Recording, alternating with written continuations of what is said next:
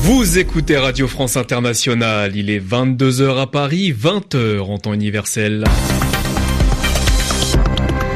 Namouri Dosso. Soyez les bienvenus dans votre journal en français facile. Pour vous informer, Zéphirin Quadio est à mes côtés. Bonsoir Zéphirin. Bonsoir Namouri, bonsoir à tous. À la une de ce journal, la situation entre l'armée irakienne et les forces kurdes près de la ville de Kirkouk. L'ultimatum du gouvernement de Bagdad prend fin cette nuit. Les détails dès le début de ce journal.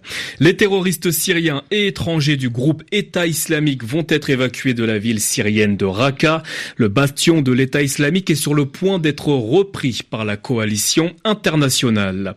Nous parlerons de l'Irlande où une manifestation pour le droit à l'avortement avait lieu ce samedi. Enfin, nous finirons avec le mot de la semaine présenté par Yvan Amar. Les journaux. Les journaux en français facile. En français facile. Et on commence Namori par ce face-à-face tendu aux abords de Kirkuk dans le nord de l'Irak. D'un côté, les forces irakiennes, de l'autre, les combattants kurdes Peshmerga. Le risque de la confrontation existe après le référendum d'indépendance organisé le 25 septembre dernier par les Kurdes d'Irak et dont le gouvernement de Bagdad ordonne l'annulation. Nicolas Falaise. Il y a quelques semaines encore, les forces irakiennes et kurdes combattaient le même ennemi, le groupe État islamique. Désormais, les blindés de l'armée nationale sont stationnés au sud de Kirkouk, non loin des positions des Peshmerga, les combattants kurdes. Vendredi, les soldats irakiens ont avancé, reprenant deux petites localités d'où les Peshmerga s'étaient préalablement retirés. Des responsables kurdes affirment qu'un ultimatum leur a été adressé par Bagdad, leur donnant jusqu'à ce samedi soir pour évacuer des secteurs dont les Peshmerga ont pris le contrôle il y a trois ans, au moment où ils luttaient pour stopper la poussée des djihadistes du groupe État islamique.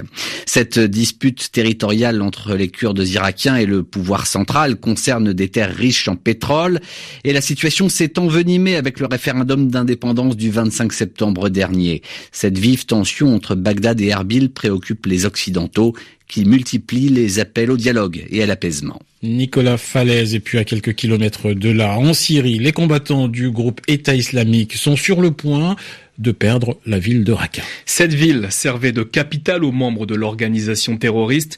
Tout ceci semble terminé. Les combattants syriens du groupe terroriste État islamique devraient être évacués de Raqqa dans les prochaines heures après un accord approuvé par les forces démocratiques syriennes. Sachez également que les forces du régime syrien ont repris le contrôle ce samedi de la ville de Mayadine, l'un des derniers bastions du groupe État islamique dans l'est de la Syrie. Nous vous en parlions jeudi dernier la Turquie a installé un poste d'observation dans la province d'Idleb, dans le nord-ouest de la Syrie, en vue d'établir une zone de désescalade. Cette initiative a été qualifiée d'agression par le régime de Damas aujourd'hui. Il réclame le retrait immédiat des forces turques. Dans l'actualité également, un véhicule piégé a explosé devant un hôtel fréquenté de Mogadiscio, c'est en Somalie. Selon les premières informations, plus de 20 personnes sont mortes lors de l'explosion de cette voiture. Ce qui semble être un attentat n'a jamais pour le moment pas été revendiqué, mais le mode opératoire laisse penser qu'il s'agit d'un acte des islamistes Shebab liés au groupe terroriste Al-Qaïda. Quatre morts et six blessés. C'est en Côte d'Ivoire. Un avion s'est écrasé après avoir raté son atterrissage. À Abidjan, l'avion était en provenance de Ouagadougou au Burkina Faso. Il a chuté en mer près de l'aéroport de la capitale ivoirienne.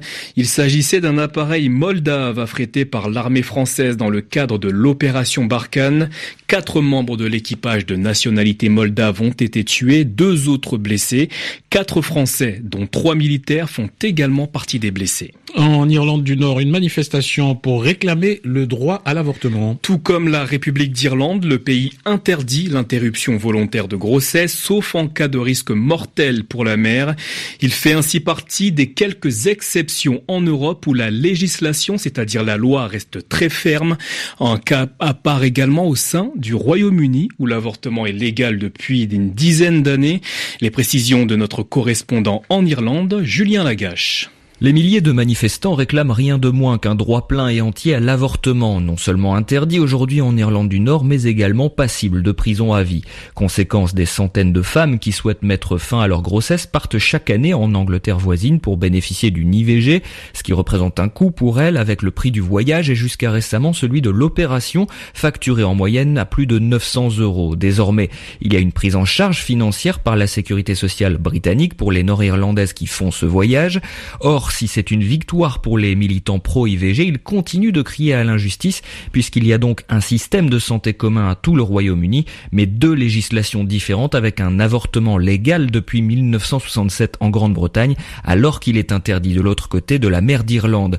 Seulement, la loi nord-irlandaise dépend de l'administration régionale de Belfast, actuellement dominée par les conservateurs unionistes, partisans à la fois d'une Grande-Bretagne qui parle d'une seule et même voix, mais qui défendent aussi la spécificité de leur pays sur les sujets de société comme l'avortement ou le mariage homosexuel. Julien Lagache, Dublin, RFI. En France, les partisans du projet d'aéroport à Notre-Dame-des-Landes manifestaient aujourd'hui. Environ 300 personnes étaient réunies devant l'aéroport de Nantes pour exiger, c'est-à-dire demander son déménagement en Loire-Atlantique et faire pression sur le gouvernement français. Des slogans, c'est-à-dire les formules des manifestants visaient le ministre de la Transition écologique Nicolas Hulot, qu'ils accusent d'ingérence dans la mission de médiation mise en place pour débloquer ce dossier. Pour Dominique Baucher, président de l'association contre le survol de l'agglomération nantaise, cette médiation est biaisée. Deux médiateurs sur trois sont des personnes qui se sont exprimées contre le transfert. Elle est biaisée parce que la médiation met en place des réunions contradictoires entre la DGAC, qui est un service neutre de l'État reconnu internationalement au niveau de ses experts, et l'atelier citoyen, qui est un groupe piloté par euh, les associations euh, opposées au transfert. Et nous, nous sommes totalement absents de ces réunions contradictoires. C'est également biaisé parce que sur les aspects contradictoires, euh, la mission a choisi, par exemple sur le bilan carbone, d'une entreprise dont les administrateurs sont très proches du lot et se sont exprimés contre le transfert également. Du début à la fin, on voit bien que les médiateurs cherchent à tout prix une alternative pour pouvoir euh, répondre aux attentes du ministre et peut-être permettre euh, au chef de l'État, s'il ne souhaitait pas confirmer ce transfert, euh, trouver une porte de sortie pour annuler l'opération qui est en cours. Dominique Bauchet, président de l'association contre le survol de l'agglomération nantaise, joint par téléphone par Paul Inglaise pour RFI.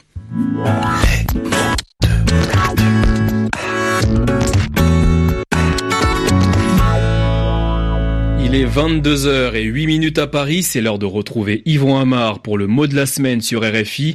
Ce soir, gros plan sur le mot certifié. Donald Trump souhaite-t-il que les États-Unis se désolidarisent de l'accord sur le nucléaire iranien, qu'ils sortent de cet accord? Eh bien, c'est ce qu'on craint parce qu'il refuse de certifier cet accord. Que veut dire certifier dans ce sens? Ah, D'abord, le mot, il est technique, il appartient au vocabulaire du droit international, et en plus, dans cette information, il traduit un terme anglais. Mais certifier, c'est bien le terme qui convient. Et il signifie ici que Trump ne veut pas valider, ne veut pas entériner, on pourrait dire aussi ne veut pas ratifier c'est-à-dire donner son accord officiel, son aval officiel à euh, cet accord sur le nucléaire iranien. Donc, qu'est-ce que c'est qu'une certification? Que veut dire certifier? C'est l'une des dernières étapes nécessaires pour qu'un processus soit opérant, c'est-à-dire pour qu'il marche, pour qu'il fonctionne. Mais attention, ce sens du verbe certifier n'est pas le plus courant. D'habitude, certifier, ça veut dire assurer qu'une chose est vraie, affirmer que c'est vrai, avec parfois cette idée qu'on peut donner la preuve de ce qu'on affirme, ou en tout cas qu'il n'y a aucun doute. Hein. Alors souvent, on certifie quelque chose pour lever un doute, pour lever une incertitude. Et d'ailleurs, ces deux mots, certifié et incertitude, appartiennent à la même famille, celle de l'adjectif certain. On a une incertitude quand on n'est pas sûr, quand on n'est pas certain qu'une chose est vraie ou qu'elle s'est bien produite. Et si on vous certifie qu'elle a eu lieu, eh bien là, on peut en être certain. Voilà pour le mot de la semaine présenté par Yvon Amar. C'est la fin de ce journal en français facile. Vous pouvez le podcaster sur notre site internet www.rfi.fr. Merci à Claude Battista aux manettes ce soir. Merci à vous, Zéphirin Quadio. Merci, Namori. Excellente soirée à l'écoute de la Radio du Monde, 22h10 à Paris, 20h10 en temps universel.